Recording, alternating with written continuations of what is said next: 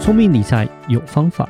丰盛思维要掌握。我是布大。我是李莎，那些理财专家不说，有钱人不讲的秘密打造你的潜意识。。打造你的潜意识，告诉理财专家不说那些事。大家好，我是主持人布大，我是布达人生与职场的好搭档李莎。布达，是你知道我们都知道日本一直都有外籍劳工嘛？对我们也讲过说，因为它生育率真的很低，嗯而且其实年轻人没有想要做太多劳力的事情嘛。对然后加上说，老龄化呃，日币现在贬嘛，嗯他的薪水其实好像成长的也没有到很快嘛。其实他们薪资成长是稍微低于他们的通膨，所以他们的 GDP 其实基本上是衰退的。就是已经摔出了第三名嘛。是是是是，嗯对，是就是有点状况不是那么好，但是日股一直涨，然哦日股后涨日那是币一另外直一回跌，事对我们来说对对是很对开心的。是是是，对，所以今天要讲的其实是他的外籍劳工啦，嗯因为其实台湾有点在跟着日本的步调在走，嗯所以其实我们去研究日本的话，是大概会推回来说，哎，台湾未来路可以能后也会步要向怎么跟他们预一样防这样啊，子嗯或者因为譬如说像老龄化，我们也有对讲过嘛嗯，是对，超高龄社会，我们台湾也要步入了嘛。嗯那日本已经进去了，所以他们做了一些准备，我们也曾经有讲过嘛。那现在是讲说，他的外国劳工已经突破两百万人次了，哦是，今年所以很算是多哦已经创他的历史的新高，嗯两百、万呢、嗯台湾两千万人口，是哦十分分之之一一哦，占台湾十分之一，但日本人口是比较多了。对对对对对对在一月的时候，那嗯其实它的增长幅度，二零二三年就比二零二二年增长了百分之十二点四。嗯其实是蛮多的。那嗯当然，具体以国籍来说的话，越南人占日本外籍劳工最多，嗯差不多有五十一万人， OK 四分之一。是那第二个就是中国人啦，中国人大概有嗯三十九万，是对，然后再来就是菲律宾人。嗯那当然，我们后面还会看到什么印尼人啊、缅甸啊、是尼泊尔。李莎也觉得真的是看到很多，嗯因为之前去年底去那个冲绳嘛，对，所有的便利商店都是尼泊尔。哦我们一开始想哦，印度印度这样子，然后在隔壁，哦 是对，然后他们英文也不好，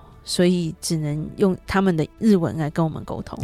有时候李莎就放空了，因为 OK 一整个讲不通。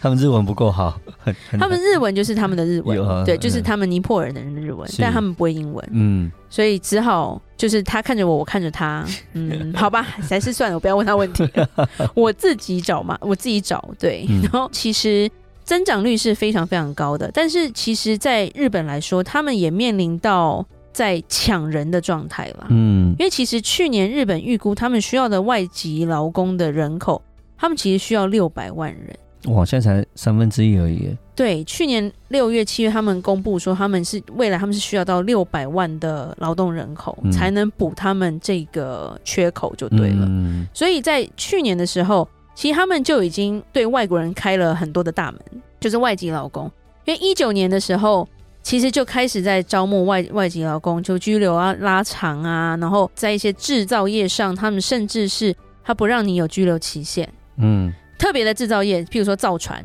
建筑，嗯其实台湾建筑现在缺工人缺的很惨。对我。们曾经听设计师说，那个水泥工基本上快要没有了。对，这师傅如果走了以后，师就傅没有人要接了。对，超老的师傅在那边和水泥，嗯结果他就说我没有学徒，因为没有人要做，对就这样嘛。对，然后还加上他们的是不是，譬如说船舶的机械业，他们基本上都是无拘留期限，嗯而且他还开放，你可以全家都带来。哇，对，那在二零二三年的六月，就是他宣布他需要六百万人的时候，他也进一步的宣布说，他开放第一类身份，就是制造业、农业、旅宿，就是有点像是旅游业、旅馆这些嗯服务服务人业员、餐饮业，然后有一共有十二个产业也是。带上家人，无拘留期限。那到日本工作，你第一个会面对就是文化跟语言的挑战嘛？嗯是对，然后当然你薪资是比不上欧美国家，但在亚洲来算说，高了它算高啊它在亚洲算高啊，对啊它算是高的。欧美当然还是有稍微差一点，但是在亚洲还是算高的。而且欧美很远，就是说，嗯如果说你想要回家看看家人的对话，啊，比它较不是方便嘛。比较麻烦的。对那它的十二个行业里面，当然还有包括所谓的养老业跟护理业嗯，啊这一块，所以其实是他把他所缺失的都放出来了，嗯他希望说。能够去吸引到外籍的劳工来他这边上班，但是竞争力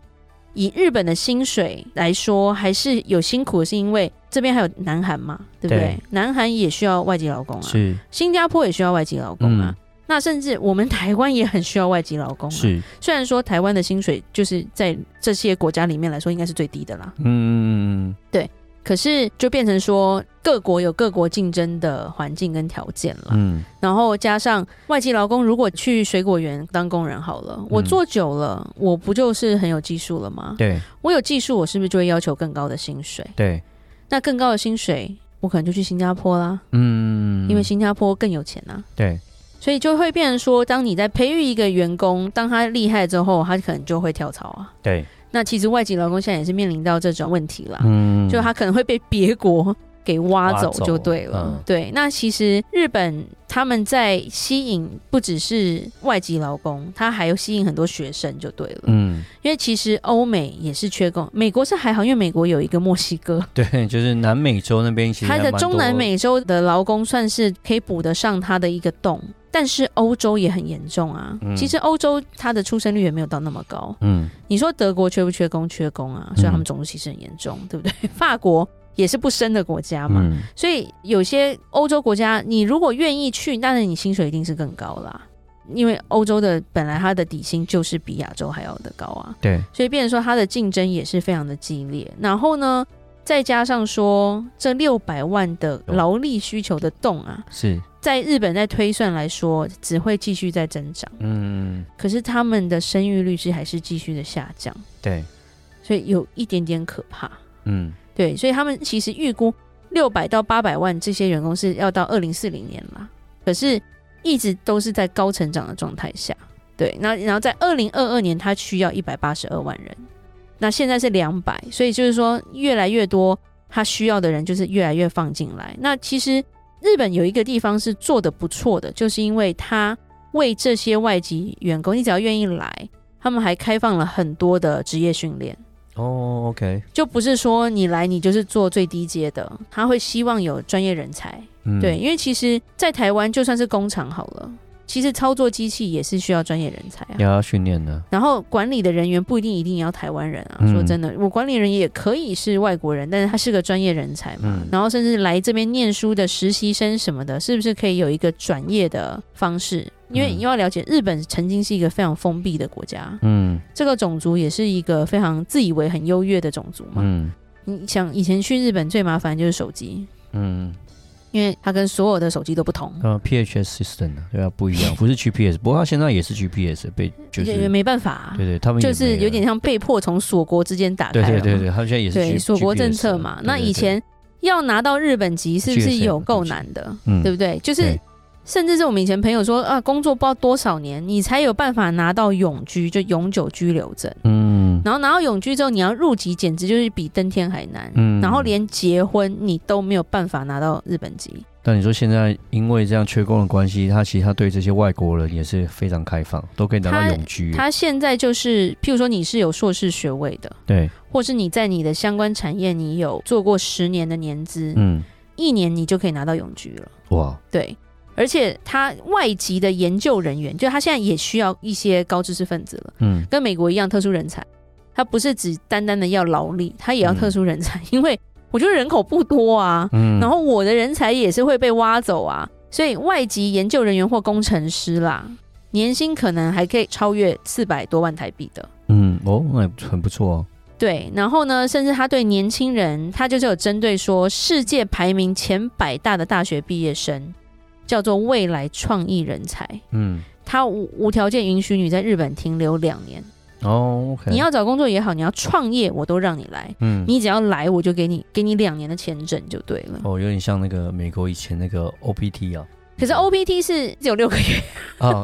最早是两年，最 少是两呃年最吗早？是一年呢哦，，最好是一哎年，然后最早就缩一年短嘛。对，那因为要去的人多啦，是对。那其实日本对台湾其实也是蛮有吸引力，是因为它很近啊。嗯其实我们常会碰到一些，因为我们小孩念国际学校，有些家长就会说：“哎呀，以后去欧洲或美国念书好远哦，要去看小孩就飞十几个小时，他要回来又十几个小时，可不可以可以选个日本或新加坡？我飞几个小时就可以看到小孩了。嗯是，对，就是不希望他们太远，然后甚至是有些人就说啊，如果你娶了白人跟嫁了白人，就等于小孩送给别人的对啊，感觉，就因为回不来了。以文化来说是非常非常不一样的地方嘛，是所以是会变成说，有些人就不希望小孩跑得太远，然后嗯反而会有这种想法，特别是就对女了儿，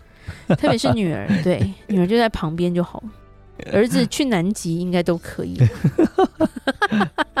加上说，现在越南移工其实是蛮 popular 的，嗯，越南的移工现在变成全世界在抢，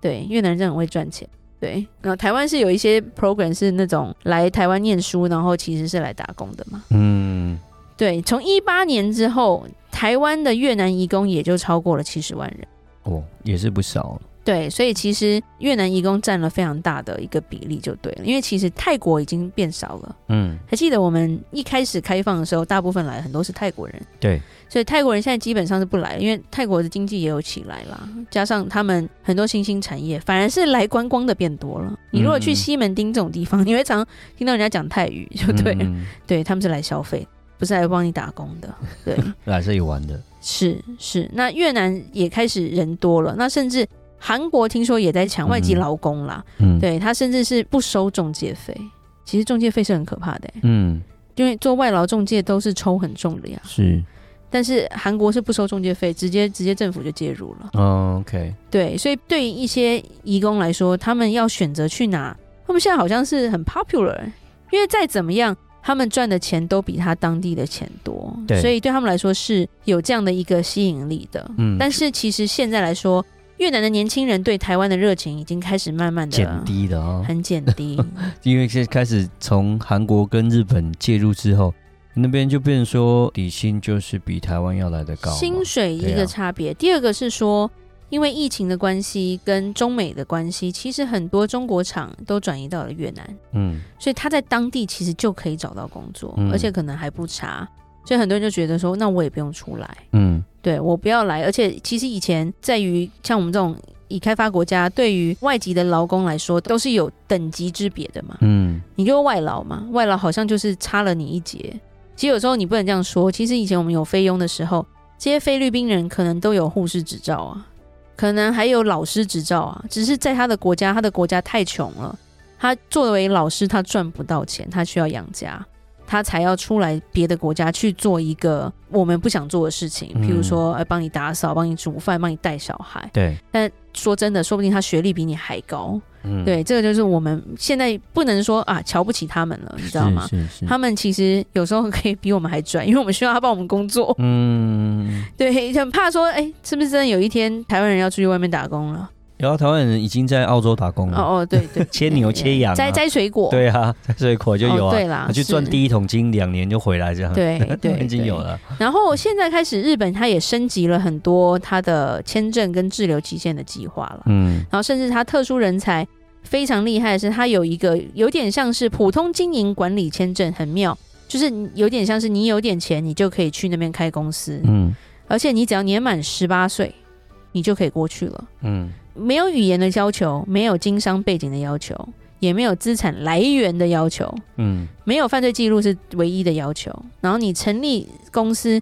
驻金五百万日元，其实不多啊，嗯大概才一百万台币嘛。然后你租一个固定的办公场所，你就可以拿到永居，哦，他真的一年后就拿到永居了。现在越来越宽松了，对，嗯那甚至是更厉害，就是更有钱，叫做高度经营管理签证，它的审理速度是两到三个月就好了。嗯那注入资本自己自由支配，注册地点没有限制。然后呢，重点是你的孩子可以免费就读公立学校，然后入籍后你是可以全球免签一百八十九个国家。是哦，对，它有就点是像是拿到日本籍的感觉，有这样一子点，然后呢，你有所有他的国民有的福利都有，嗯而且一个人申请全家都可以来。 ，OK，对，所以就变成说，哎，现在移民日本又变成有些人会去考虑的地方了。啊嗯我们有看到有些有钱人现在都在日本啊 呢、要投资房地产啊，尤其最近是那个投资房地产只是台湾很爱赚这个中间差价的事情。啊尤其其那实个熊本啊，你去看有钱的人，他不会去日本房地产是折旧的，神经病。对，其实你你他们去那边只是为了生活好一点这样子。对，是，你你去仙台一整栋的独立房，只要台币大概六百万而已，嗯一整栋哦，还有院子哦。嗯但是我朋友去看，直接跟我说：“妈，整校，他到二十年后，他的在地上价值是零哎、 因为他只有折旧啊。是，然后要是干嘛是？他是买那个要 干嘛？对，所以其实投资呃还要再考虑一下。嗯，对，是那当然只是说今天是讲一下说这个未来的一个就职环境啦，然后加上我们缺工之后，我们的需求我们是要看着日本走的，所以要做好一些准备就是了。嗯，好，那我们今天就讲到这里吧。聪明理财有方法，想掌握丰盛思维，就记得加入我们底下资讯栏的听众专属社团哦。想听李莎讲商业故事，听我分析最新财经知识，就在打造你的潜意识。我们下期节目见喽，拜拜